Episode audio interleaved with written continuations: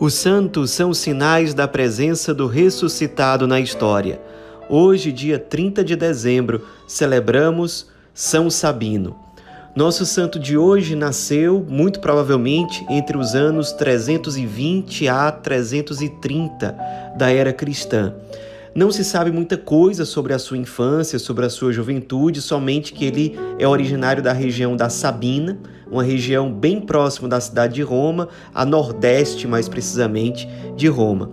Sabe-se também que ele foi diácono na Arquidiocese de Milão e ali ele foi um grande companheiro, muito amigo do famoso bispo Santo Ambrósio.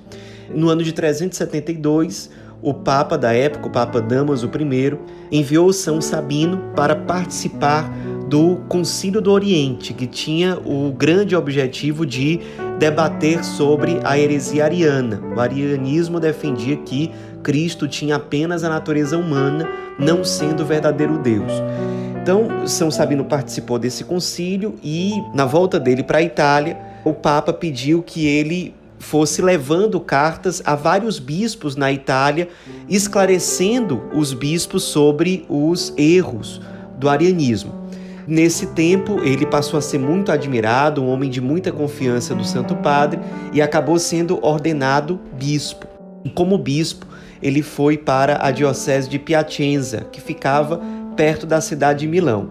Lá ele passou 45 anos. Ele morreu muito velho, morreu com quase 110 anos de idade.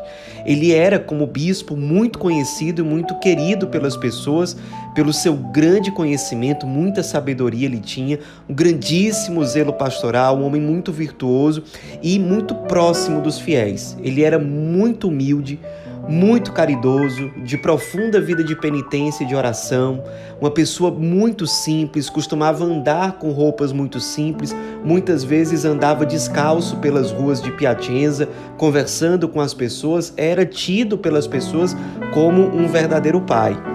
E ele nunca deixou de ter contato com Santo Ambrósio. Até hoje nós temos acesso a várias cartas que eles trocaram entre si, em que eles debatiam questões doutrinárias, os erros do arianismo, os rumos que a igreja deveria trilhar. E ele continuou como bispo em Piacenza são Sabino, sendo um homem de muita confiança do Papa. Por isso, o Papa muitas vezes o enviava a outras regiões da Itália, onde ele passava um bom tempo para formar novos bispos, para orientar os bispos sobre os erros do arianismo e de outras heresias, para acompanhar bispos jovens, para que eles não se desvirtuassem, porque na época havia muita confusão e frequentemente os sacerdotes, inclusive os bispos, se desorientavam, não tinham uma formação sólida. Então, São Sabino foi uma espécie de braço direito do Papa para fazer esse tipo de missão. E como ele costumava passar muito tempo nessas diversas regiões, existem várias cidades da Itália até hoje, sobretudo do centro da Itália, que consideram que São Sabino foi bispo daquela cidade. Oficialmente ele nunca foi, mas o pessoal admirava tanto ele, ele de fato tinha passado tanto tempo com aquelas pessoas que elas tinham São Sabino como o seu verdadeiro bispo. Mas bispo mesmo ele foi de Piacenza, como nós dissemos, por 45 anos praticamente.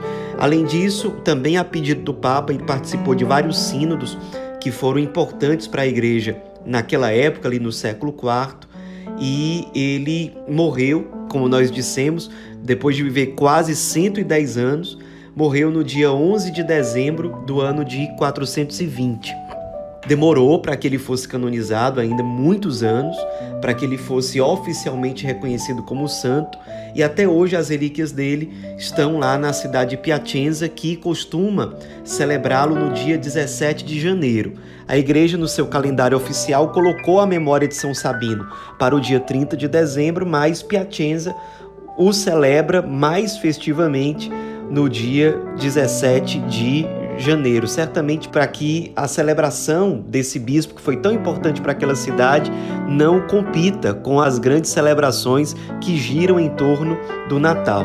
Nesse dia 17 de janeiro, as relíquias de São Sabino, lá em Piacenza, costumam ser levadas da igreja onde elas geralmente ficam até a chamada Igreja dos Apóstolos. E os fiéis costumam acompanhar com muita devoção, com muita admiração até hoje, diante de toda a importância que São Sabino teve na evangelização daquela região da Itália.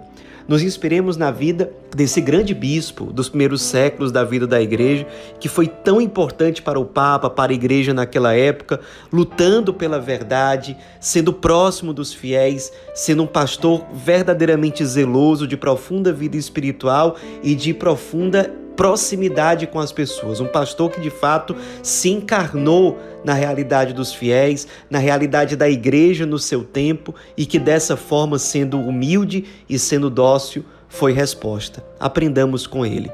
São Sabino, rogai por nós.